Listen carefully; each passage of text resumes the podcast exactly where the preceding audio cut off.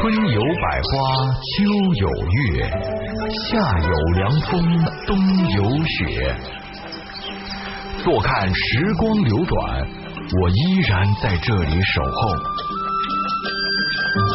一抹书香，一段旅程，一场好戏，一群有故事的人。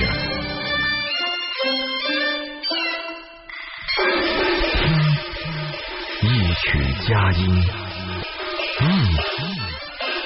份心情，文化星空，敬请共赏。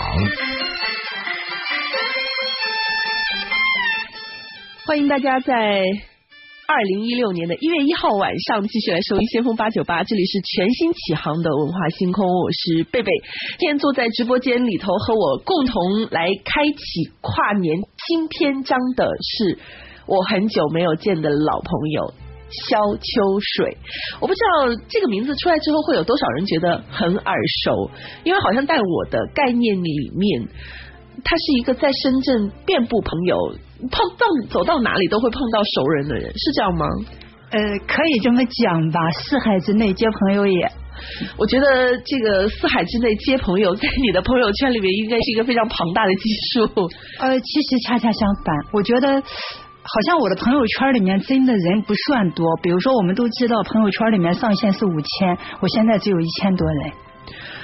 真不少了，而且我觉得还是还是应该是有一定的筛选的。呃，其实我和很多人交流呢，哈，可能说是通过微博、通过豆瓣所以不限于朋友圈。是，所以从这个角度上来讲，这也是我今天要请他过来我们的节目，开启我们文化星空全新版面的一个非常重要的原因，因为在他的世界里面有一个很有意思的文化价值观，那就是。呃，我我觉得可能这块都很熟，可是真正一直在做，而且做到有自己心得的，在我看来碰到的人不多，就是学无止境。因为从我应该说认识你，应该是五年前。差不多五六年前认识开始，差不多差不多哈。是那个时候认识你开始，你就在学习，而且呢，那个时候学到，就是我经常会跟秋水讲，我说，哎，秋水姐最近有一个电影很好看，你应该去看。哦，对对对，我应该去看。过了好久之后，问他你看了吗？没有没有，我一直没有时间看电影。到现在跟我讲说，嗯，已经开始有很多的时间，通过电影，通过旅行，通过很多其他的生活方式。但是依旧在开始他的学习之路，就是他把学习这条路一直往下走，而且走出了很多的方法，就是选择了很多不同的交通工具，欣赏到了不同的风景，并且在那个时候，我就会觉得秋水姐身上有一种呃特别的女性文人的气质。现在这种这种感觉会更明显，因为尤其在在他跟我讲说。因为他今天带了一本新书给我做礼物，非常感谢这份新年礼物，而且我很喜欢这个书当中的名字那句话的意义。等一下再跟大家分享。最重要的是，我在说，我说秋秋姐，你现在就是在作家的道路上一路狂奔。他跟我说没有，他就要出十本书才算作家，现在才九本，对，还缺一本。为什么是十？十全十美吗？差不多是这个意思，而且我觉得呢，哈，十就像是一个里程碑一样。比如说我出书呢，哈，如果说仅仅只出了三本、四本，我觉得这个重量、数量都不够。但是呢，到十本呢，哈，至少现在重量上就达到了一个里程碑。这样的话，我觉得才好意思称自己呢算是作家。当然，这其中呢也还有一个质量的问题，就是说不能说。出了十本书，结果呢都不畅销，那样的话好像也不可以。那么进来的这几本书呢，都还受到读者的欢迎，所以我觉得我正在朝向作家的道路上前进。但是事实上，应该呃不只只是作家这个身份。我因为咱们今天在上节目之前在聊的时候，特别欣赏秋水姐的一种生活态度，就是呃她跟我讲到过她对于人生的一种。解释就是从书的专业化开始探讨，就说到为什么人一定要把自己限定成一个身份，可以有很多不同的身份。对，所以你现在的身份除了除了是未来的大作家之外，因为只差一本书，还有什么？呃，我觉得除了作家这个身份，未来的作家哈，那么我呢，同时是一个旅行者、旅人，呃，然后呢，我还是一个摄影师，因为正在学习摄影，这是我目前如痴如狂的一件事情。嗯，然后我同时呢，当然，嗯，还是一个培训讲师。就是因为我还在做培训，嗯，我也非常热爱这样的一个行业，因为它和我的旅行啊等等都能够结合起来，嗯。那么在未来呢，我觉得还会再增加更多，比如说我还可以成为一个导演，就是我我来制作视频，然后我也可以成为一个美食家，因为我还要去研究烹饪，所以这样的身份呢会不断的累加进来，所以在未来呢，我想我还可以。还可以有其他更多的这么一种身份，嗯，然后或者再变成影评人、剧评人，就是或者对于什么情感专家之类的，碰到的事情多了。所以其实我觉得，嗯，这是算是呃怎么讲呢？就是从另外一个角度在引领我们，在一六年新的一年开启的时候，我们对于自己的一个定位的问题，我我想要变成一个什么样的人？对，其实呃。用多少具体的名词或者是嗯定词去定位这些都不重要，重要的是你希望在这一年当中你的状态是怎样的。就是说，其实这取决于形容词。你希望是忙碌的、饱满的、充实的、快乐的，还是说不一样的、有各种体验的等等？其实我觉得在这一些背后，可能取决于我今年要做什么。嗯，我比较贪心，你什么都想要。我想把你刚才所说的所有的形容词都纳入囊中。你知道我为什么一定要用那么多形容词吗？因为有一个各种体验的是指不一定是那么快乐的事情，这里面可能会面临很多呃你不愿意接受的各种问题的扑面而来，甚至包含着失败，包含着重新开始，包含着你跟现在的一个生活状态出现一个斩断的。过程，我相信在一六年可能会有朋友在考虑，说我是不是要重新开始，我是不是要换一个方式生活等等。呃，我非常喜欢贝贝刚才的形容哈，就是说你对那种体验，你有一个非常详细的诠释。对我觉得这样的一种体验是非常棒的，就是说我们要的的确希望是快乐，但是在通往快乐的道路上。有很多东西，也许我们不想要接受，但是必须要面对。那么，当面临这样的情况的时候，我们怎么办？我觉得我们仍然是要勇敢的去接纳它，然后去闯过这样的一些关爱。嗯，即使它是痛苦的。我觉得在你回答我们应该怎么办的时候，你今天送给我这本书的标题最好的解决这个问题，一个很好的答案就是用所有的存在和世界相会。对，代表了一种决心。嗯，什么样的决心呢？就是不管世界怎样，我怎样，我反正在这里。呃，反正在这里，而且呢是一个上升的这里，也就是说我们要容纳这些痛苦，我们不是说没有目的的，我们也许会迷茫，但是最终呢，我们还是要清醒。要去寻找到我们本来的更好的这样的一种面目，所以这样的一种存在呢，它是一种上升的曲线，并不是说我原地不动。如果那样的话，一年和另一年又有什么区别呢？好像没什么区别。不过说到这里，你也迷茫过吗？有，肯定有。你的迷茫是因为什么？这是最近的一次迷茫。嗯，是。取和舍，就是说好玩的东西实在太多了，我都想要。对，然后就是说包括时间的冲突，所以我也会迷茫。我就想我到底要哪一个好？然后有些时候呢，的确是可能说不是好和更好，而是说我先承诺了别人，那么即使他不够好，他比不上后来的机会好，那么我也要放弃，因为这是一个信用。嗯，所以其实，在你看来，迷茫只是短暂的，你很快可以找到出路。呃，很快，就是说，呃，立刻下决定，然后呢，就不让自己纠结。即使是那个事情呢，哈，就是你觉得，哎呀，那个好可惜，可是呢，下了决定以后，也要把它放在脑后。你觉得这种这种，就是像您这样，就是可以果断的做出决定，是性格使然，还是因为我知道我看过很多的书，知道很多的规律，我。接受所有一切的后果使然，就是是后者，是后者，对，就是所以你之前其实也很很难面对所有的决定，去去立刻做出判断。我想呢，这是一个就是成长的历程，就像说我们每一个人呢哈，都是从一个什么都不懂的小孩子，然后呢哈不断的成长到我们的青春，然后呢到我们的壮年，那么整个的过程呢，其实我们都是在培养这样的一种决断力。在开始我们可能说都会非常的犹疑，然后呢一件小事我们也要记过很多天，我们和好朋友吵一场架，我们会难过的掉泪，但是呢慢慢的我们可能说就会历练到说我们知道什么样的东西应该舍掉，什么样的东西我们应该义无反顾的来去坚守。嗯，所以慢慢的随着成长，随着累积，就会有更多的决断力。其实，嗯，话说回来，这本你送给我的新书《用所有的存在和世界相会》，因为它是新鲜到手的，我还没有来得及去仔细的阅读里面的内容，只是大概的看了一下它的目录。嗯嗯，这本书你想要说的是什么？呃，这本书呢，其实和我前一本书《这一生静待时光检验》呢，可以说是一脉相承的。在前一本书里面呢，我是告知了人们有一种可能性，嗯就是说人还可以这样生活，嗯人还可以用这样的一种生活方式、一种工作方式来去出现在这个世界上。嗯那么这一本书呢，我是想要告诉人们到底怎么样来达到。就是有很多种、很多种不同的方式跟方法，还有角度去诠释这件事情。主要就是分为三大类吧。嗯首先就是我们的思维，其次呢就是方法，然后呢还有工具。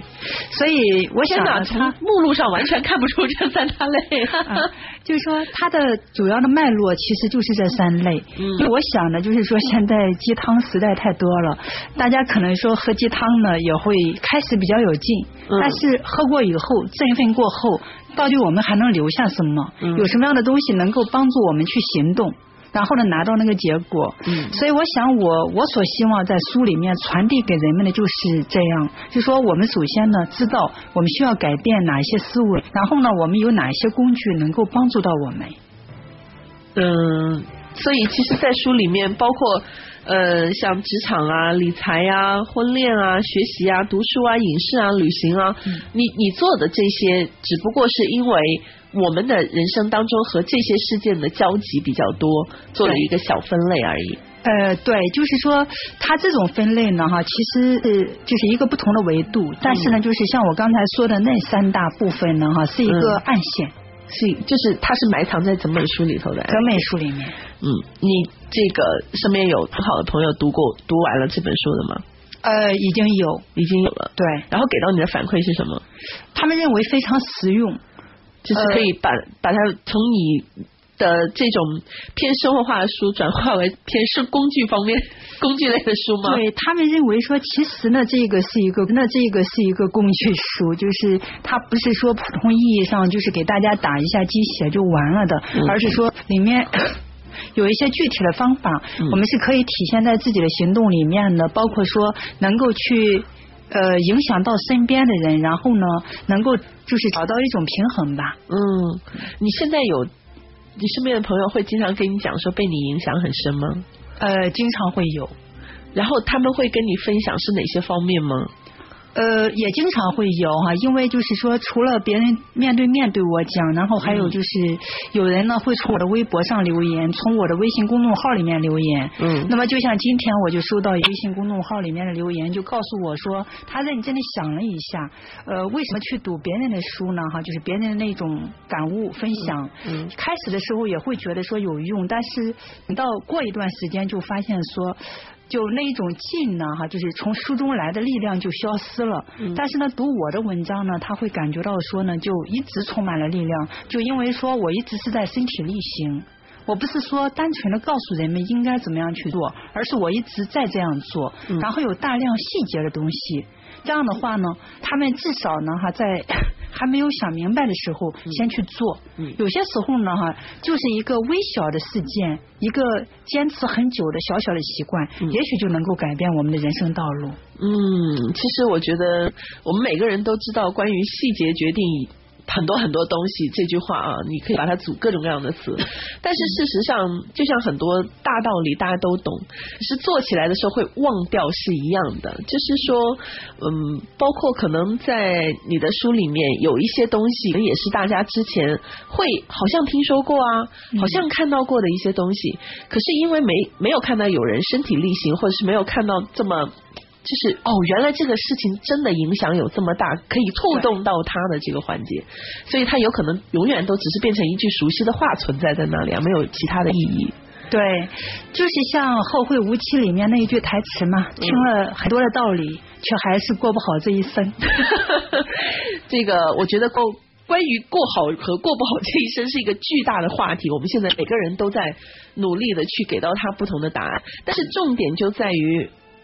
我们的当下就是，比方说今天秋水姐坐到这里，呃，她说今天他和我是劳模，我们来共同开启了 呃八九八文化星空的新年的第一档。然后在今天的这一档里面呢，我们在讲生活方式，讲他出的新书，在讲他生活的一些改变。其实真的对于。我而言，我真的很好奇，你是怎么把自己从那么繁忙的学习当中抽出来？因为我记得当时你看书已经快看疯了，完全没有时间看电影。你是怎么把自己从这些事件这么让你着迷的事件当中抽离出来，去发展新的？像你现在有这么多的爱好，甚至在因为时间的关系都还在进行取舍，因为你有那么多开始。要关注的、要喜欢的东西了，会压缩到你最喜欢的读书时间吗？你在最开始收出来的时候，不会觉得痛苦吗？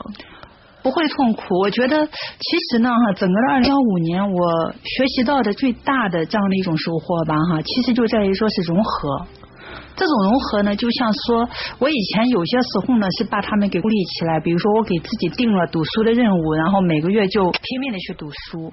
每个月也有看电影的任务，然后去看电影。但是到了后来呢，我觉得我不再区分了，我也不会说强迫自己去读书，而是说读书它就是我的一种习惯。说我出门我都会带上书，碎片化的读书。然后当我读书的时候呢，我眼前也会出现电影中的某一个画面，这是可以联想得到，或者是发生就是共鸣。所有的东西到了最后，工作、生活、学习，其实呢都是一体化的。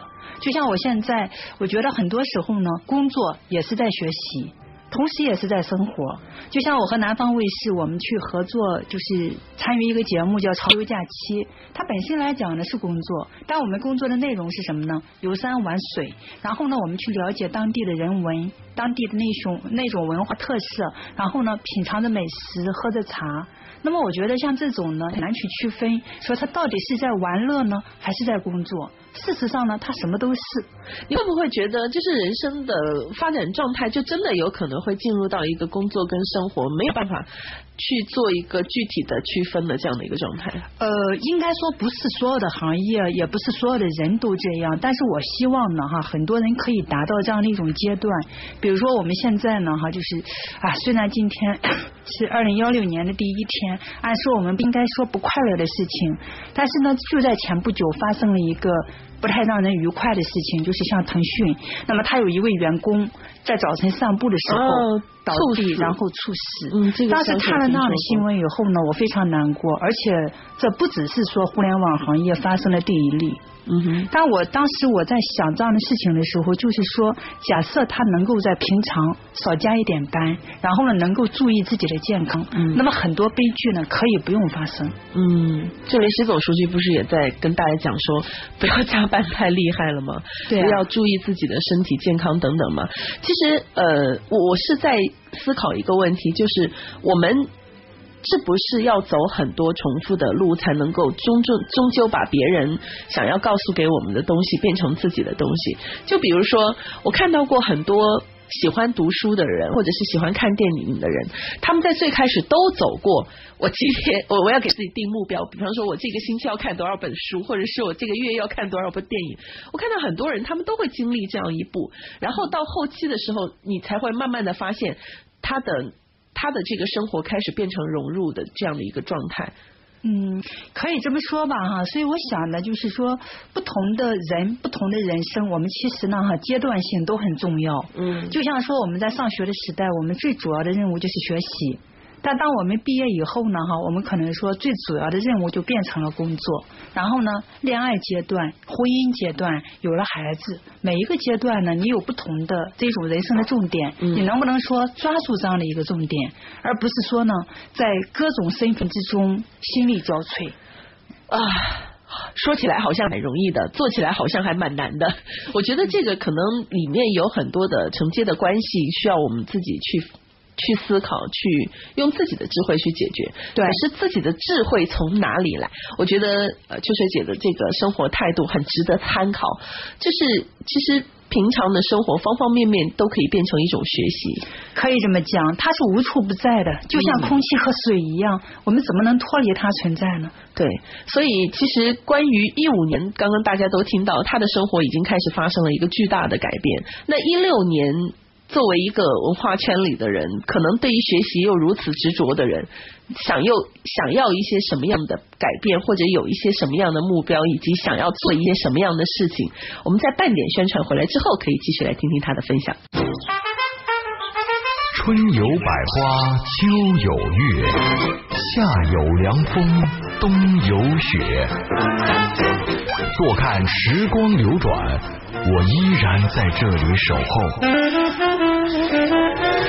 抹书香，一段旅程，一场好戏，一群有故事的人。听，一曲佳音，觅一份心情，文化星空，敬请共赏。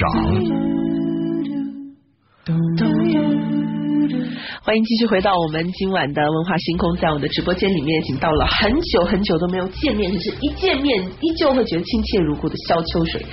嗯，因为在之前以我对他的了解，让我觉得他是个读书狂人。我当时给他的定义就是读书狂人，可现在我会发现。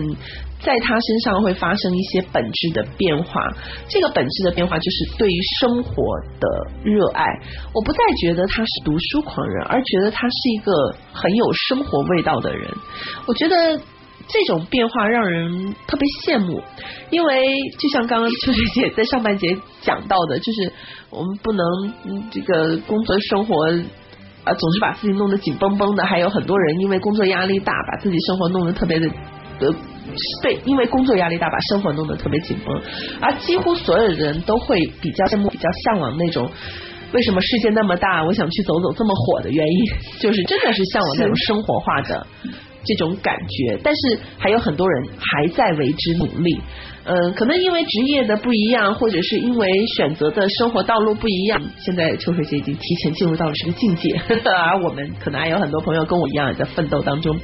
我还忘了一个很重要的事情，就是今天在我们的文化星空节目里面也有礼物要送出给大家，是我们先锋八九八在新年的时候集体通过不同的栏目、不同的节目送给大家的礼物，也非常感谢今天在呃文化星空在八九八贝贝的微信公众平台上面向我祝贺新。年快乐的各位亲们，这样子，我刚刚也和秋水姐商量了一下，你要送的礼物呢，其实我们会比较概念化一点啊，就是送礼物的方式会比较概念化一点。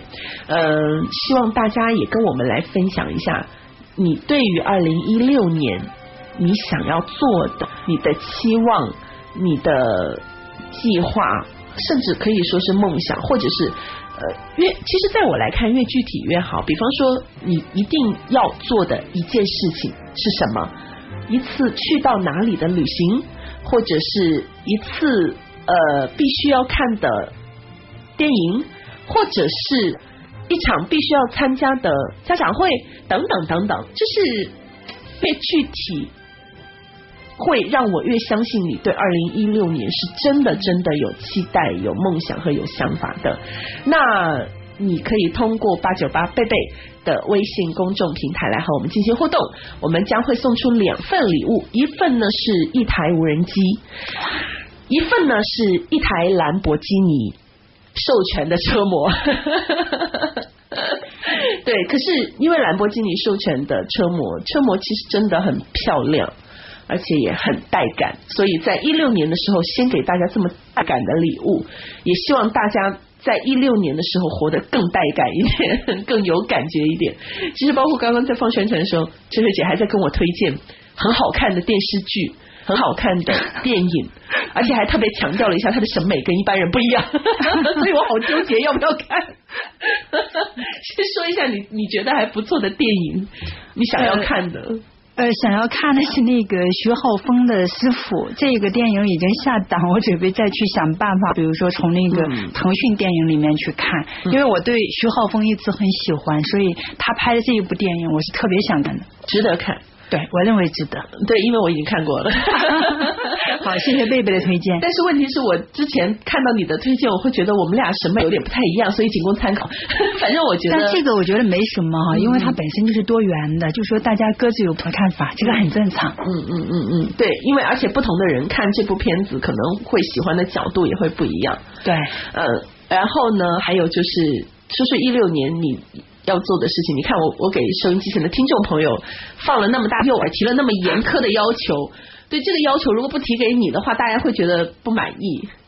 我今天呢，在我的微博上发出了我对于二零幺六年的目标。确实是微博，呃，对，你现在还在微博上，对，秋水姐现在在微博上面还非常非常热烈，但是我知道有一部分朋友已经渐渐的淡出了微博圈。嗯，对，我知道，但是呢，我想是这样子哈，每个人有自己不同的选择。我们现在社交媒体这么多，完全可以根据自己的兴趣来选择自己喜欢的平台。OK，那么我呢，喜欢微博，就一直还在微博上。嗯，所以我今天呢，在我的微博上就发出了我的目标，我说非常简单，很单纯，就两条。第一条呢是玩着把钱赚了，第二条呢是把赚到的钱用于更多的玩。这不就是有钱花和随便花这两朵花的本质区别吗？贝贝总结的非常的精彩。对，可是这样还是会没有会没有一个没有一个具象感呢？就是你你打算在今年玩更多的地方？呃。不仅是更多的地方，而且就是说是变着花样的玩，比如说像刚才贝贝说到的无人机，哎呀，我也很想要啊！哈，我回头我去微信公众号里面去这个答题，一定要列一个更具体的目标，看一下手速啊，看谁的手速更快一点。因为像这种呢，哈，我觉得玩呢，其实是我们现在非常欠缺的一环。嗯，就好像说我们的从小到大，我们一直都被教育说我们要当一个好学生，一个好孩子。一个好职员，一个好领导，但是呢，没有人去教我们到底怎么样才能成为一个好玩家呢？怎么样去好好的玩呢？这里啊，我还蛮想问一下你的字典里面怎么定义玩？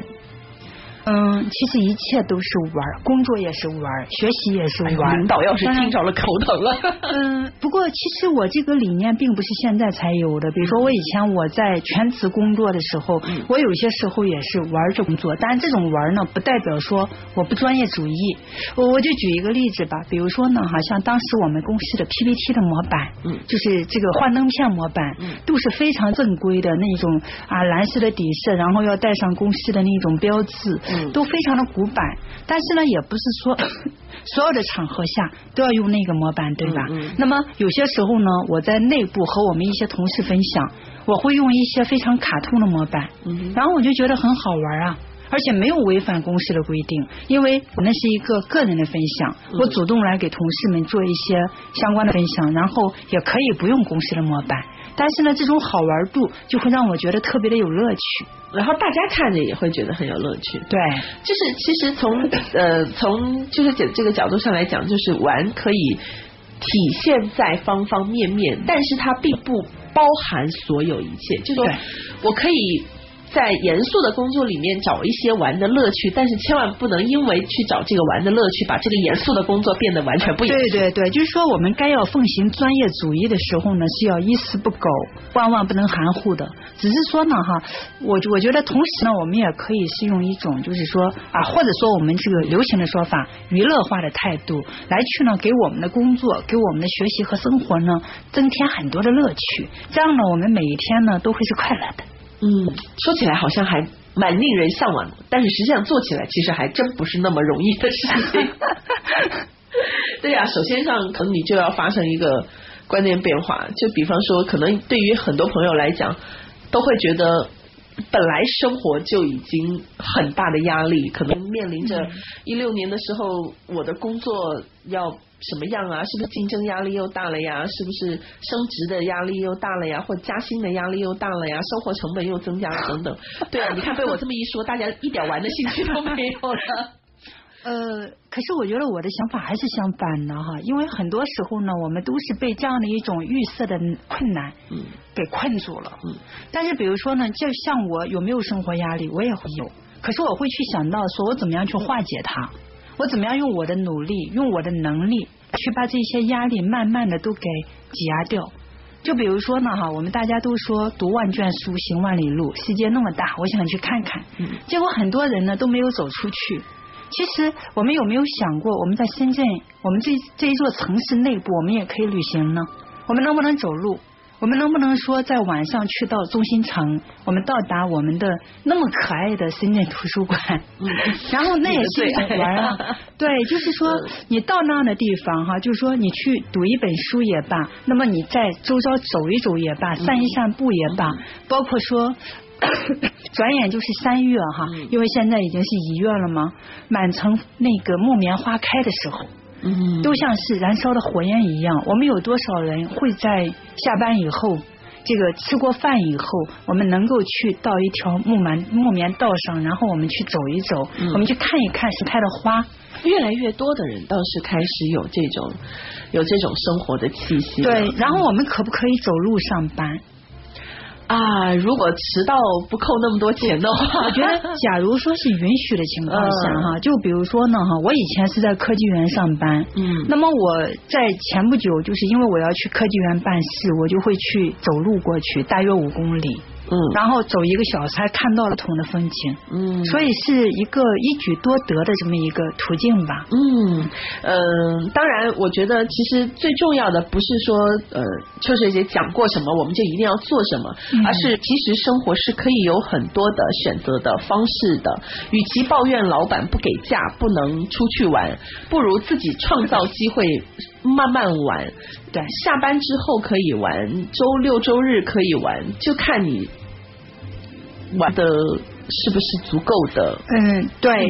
而且呢，就是比如说呢，我在学摄影以后，我就会发现说，哎，我其实对这一座城市呢，以前。我缺少这样的一个维度，所以我会在带着相机去到东门，去到华侨城创意产业园，然后呢去到科技园这样的地方，我去拍照片。然后在我就是我我突然之间就发现说，哎，这个我所熟悉的城市，我住了十多年的城市，嗯，它现在变得不一样，而且。就是由于有了这样的一种维度，我就觉得又充满了乐趣。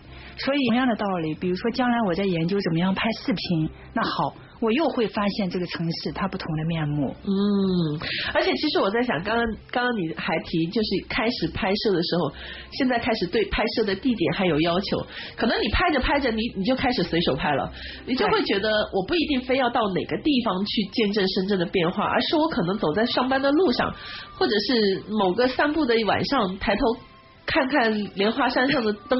有灯的这些风筝，你说不定都可以把这种漂亮的景色给记录下来。对，但是呢，年复一年，日复一日，那么我们手里累积的这样的一些影像资料，也就是我们对这座城市它的一个见证。所以，其实从这个角度上来讲，我想至少有一种可能性，就是我们的二零一六可以活得很丰富多彩。就是除了上班之外，呃，如果你愿意，你可以创造条件。让它变得很好玩，是啊，所以我想这就是我们的乐趣之一吧，哈。最重要的是什么呢？什么的创造力？是我们首先呢有没有这样的一种思维？比如说每天呢，哈，就是看着眼前的一切，你都提不起一点劲头来。那当然，好像对很多人的工作而言就是这么很枯燥。他可能每天都是重复着同样的内容，或是相似的程序等等。呃，在我的观念里面，因为我也是工作了很多年，就是说我是工作了二十年，然后才成为自由职业。那么我理解里面的其实是没有重复的工作，因为总是不一样的。即使看上去是那种不断重复的机械的劳动，其实我们都是可以去改进、去创新。比如说，我们能不能改进某道工序，来让这样的一种枯燥感减少？我们能不能说不断的去提升我们的效率，在单位的时间之内完成更多的事情？当然，就是很多人的误解是什么呢？就是说我完成了这么多事情以后，我手里还会再接更多的事情，所以呢，好像完成不搞不完一样，对，就没有那种积极性。所以我想呢，哈，就是目前来讲呢，我们的组织其实也面临挑战。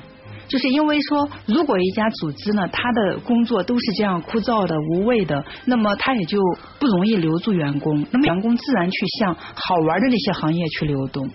所以现在各行各业都在改进。所以我觉得好像从你的话里面，呃，我们能够想象一个未来的事业，应该是一个更你来讲，二零一六年想要玩的。玩玩玩的赚更多的钱，然后赚更多钱拿去玩，其实对你来讲是一个非常现实的和和一个非常具体的目标。嗯，其实非常具体，就是而且呢，因为玩呢哈，就是它本身来讲呢，看上去是包罗万象，但是呢，它也必须是要从具体的行动开始。就像我刚才用摄影无人机来做例子，比如说无人机可能很多人都没有玩过哈，那么其实呢哈，就是像这样的一个机器，你拿在手里，它不会说自己就会飞起来。你首先要去研究怎么样给这个机子安上安上螺旋桨。然后呢，你怎么样去操控那一个操控台？怎么样才能让它呢？哈，就是不撞墙，对，不撞墙。然后呢，在空旷的地方哈，去飞起来，并且呢，按照你的指令来去拍摄嗯下面的这一些照片。嗯所以像这些呢，它需要技术，需要我们去根据那个说明书来去按部就班的根据这一些这个工艺把它组装起来。但它其实就是一个玩的过程，一个尝试的过程。对啊，但是呢，比如说呢，哈，就是这样的一个玩具，它也可以发挥非常大的用场。场，嗯，比如说我所知道的例子，有些人就是买了无人机以后，他会去接一些摄影的 工作，嗯，然后呢就可以去赚钱。那么这种情况下，你很难判断说一台无人机对他来讲是一个玩具，还是一个赚钱的这么一种工具，二者之间没有什么界限。嗯，但是这又回到你最开始讲到的工作专业化的问题上面，就是肯定还是要有相关的专业的水准。对，其实在这个角度上呢，我又在思考另外一个问题哈，就是包括在上节目之前，你也跟我分享，你想要去到一个地方去旅行，嗯，你想要研究当地的建筑，因为之前你很多次旅行，你都参观了当地的工厂，对，去研究他的他们的一些工作的模式、管理的经验等等，你把旅行和工作在做。一个结合。现在你想要开展的今年的新旅行，你是想要去研究建筑，可能从摄影或者是其他的角度上面你有需求。但是呃，在这样的一个过程当中，其实我的第一反应是，会不会觉得，因为是带了任务的，或者是因为是嗯有有有学习的目标的，它不会变成一个纯粹的娱乐的放松的一个项目，而会有一些呃怎么讲呢？就是它不会那么的。让人觉得休闲，或者是让人觉得身心是完全是一个放松，什么都不想的放空的那么一个状态。嗯，我这样来理解这样就是这样的一件事情吧哈。首先呢，就是我们通常都有一种说法嘛，就是其实贝贝的这一番话翻译过来就是，当我们把兴趣变成了工作，这个工作呢就可能变得无趣。很多人都有这样的误解，但是呢，我也不这样认为，因为我曾经体验过。我现在所做的事情，其实都是我感兴趣的事情。嗯。然后我理解这个放松和放空，它是一种什么样的状态呢？其实就是当下。当你站在那样的一个现场的时候，你全心全意的去领受它，其实你已经空了。如果你不空，你是没有办法容纳。但是同时呢，哈，因为说你要去观察，要去研判、分析，然后呢，要去把它总结、分享出来，所以的确呢，它又是一个工作。但是这二者呢，并不矛盾，因为你首先要让自己成为一个容器，你必须要开放自己，就是才能接纳。那么 那样的一个状态，它本身来讲就是非常放松的，就是非常美好。然后呢，就是适度的紧张呢，就能够是让我们就是用理性来去理性的一面来去感受它。所以我想的这整个的过程呢，其实也就是一方面呢用感性来去感知那个美，一方面呢要去用理性来去总结它，把它变成一种成果输出。嗯，所以二者是密不可分的，都需要。当然，我们要驾驭的这样的一种艺术是什么呢？就是度。怎么样能够平衡？怎么样在该用感性的时候感性？怎么样该理性的时候我们就去动用理性？嗯，说起来还是好难，是因为还真的需要慢慢的去对，因为它有点抽象哈。其实我觉得这么举例子吧哈，就比如说，就像看电影一样，我们进入电影院看电影，嗯我们其实呢是把自己交给了那个电影。对啊假如我们呢哈一直在想着啊我们的工作、我们的生活啊家里还有孩子要喂，那么你就没有别去做这个事情了。对，你就没有办法入戏。但是呢，哈，当我们从电影院里面出来以后，那么我们的身份就还原为生活中的我们自己。我们不能够再想着啊，《甄嬛传》里面娘娘宫斗那样的话，我们又是入戏太深。嗯，就是现实和想象世界，或者是呃，就是不同的生活状态，要学会切换很好的切换。对，就是你要进得去，也能出得来。OK，好，现在我们要切换成我的一个职业状态，告诉大家，在二零一六年文化星空节目一定要做的几件事情，第一就是要继续推广亲子阅读，第二就是要继续推广剧场文化，呃，剧场的演出，第三就是要再跟大家有新的一个推广方向，就是关于收藏，第四就是。